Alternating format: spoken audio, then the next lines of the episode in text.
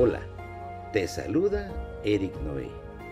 Seguimos en la lectura de Una visión para seguir y estamos en el capítulo 7 titulado ¿Cuidas de tu corazón y te conoces a ti mismo?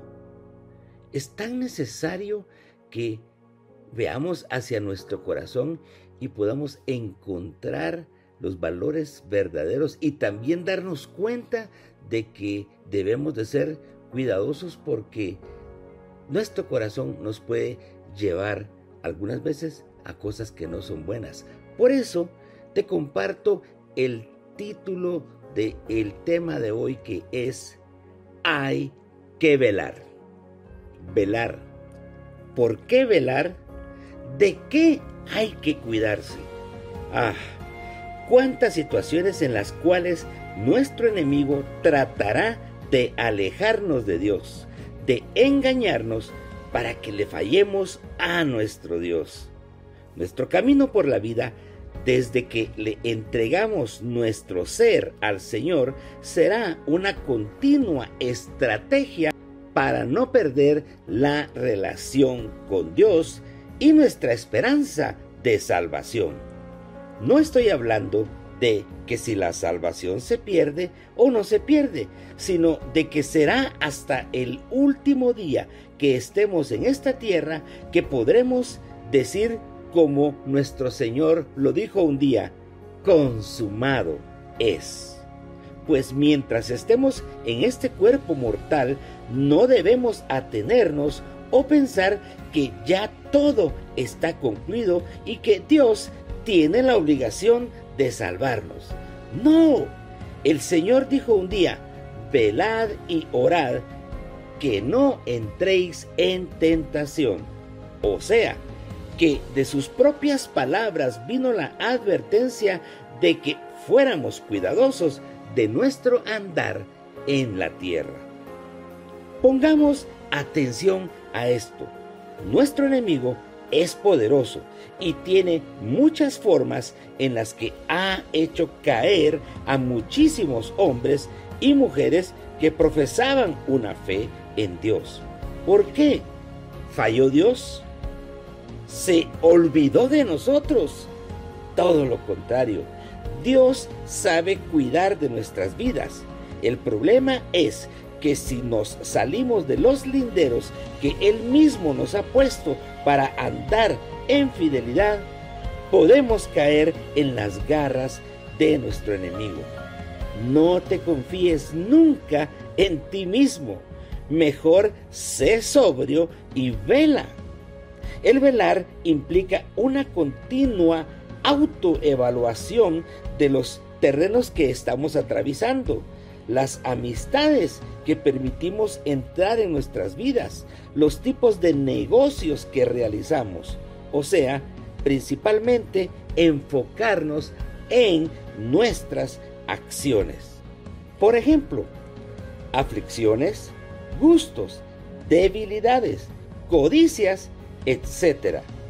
No descuidemos el don y el favor que Dios nos ha depositado por cosas vanas de esta vida que no aprovecharán, así como por las tentaciones que no faltarán a nuestro alrededor. El consejo del Señor es estar todo el tiempo atento a que nada entre en nuestro corazón y lo contamine. Como dice aquella palabra, sobre toda cosa guardada, guarda tu corazón, porque de él mana la vida. Esto está en Proverbios capítulo 4 y versículo 23. No permitas que prosperen en tu vida sentimientos de amargura, resentimiento, odio, duda, violencia, concupiscencia, pues todo ello es lo que el maligno quiere. Demostrarle a Dios que optamos por el mal camino, volteándole las espaldas a Él. Escudriña tu corazón continuamente, todos los días, y trata de llenarte de Dios a través de su palabra, que es esa lámpara a nuestros pies. Nuestro enemigo es demasiado astuto, es engañador y solo cerca de Dios, en su verdad, estaremos seguros. No desmayes, ni te des por vencido. Esfuérzate y sé valiente, pues llegar al final en victoria es nuestra meta y si velas, Dios te ayudará a alcanzarla. Amén. Indudablemente es importante que estemos velando. ¿Qué clase de velar es este?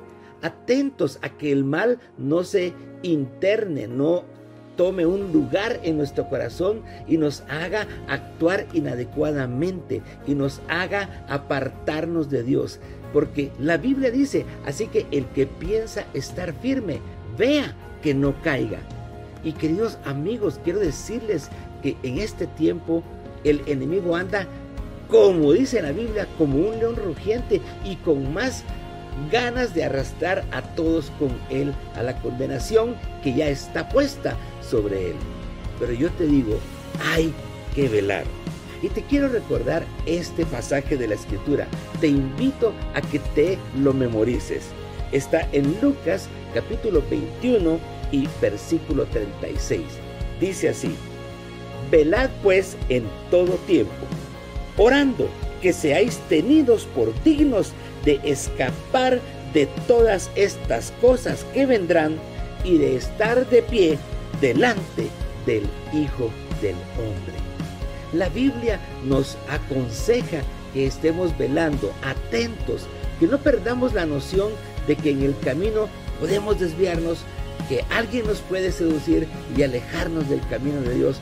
Mucha gente ha dejado de caminar en la senda de el Señor, en la senda de la salvación, porque fueron cautivados y su corazón fue seducido. Y ninguno de nosotros está libre de eso.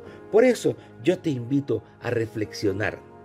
Trabajas en tu corazón para no guardar sentimientos de amargura, de violencia, de odio, concupiscencias que te seducen, etc.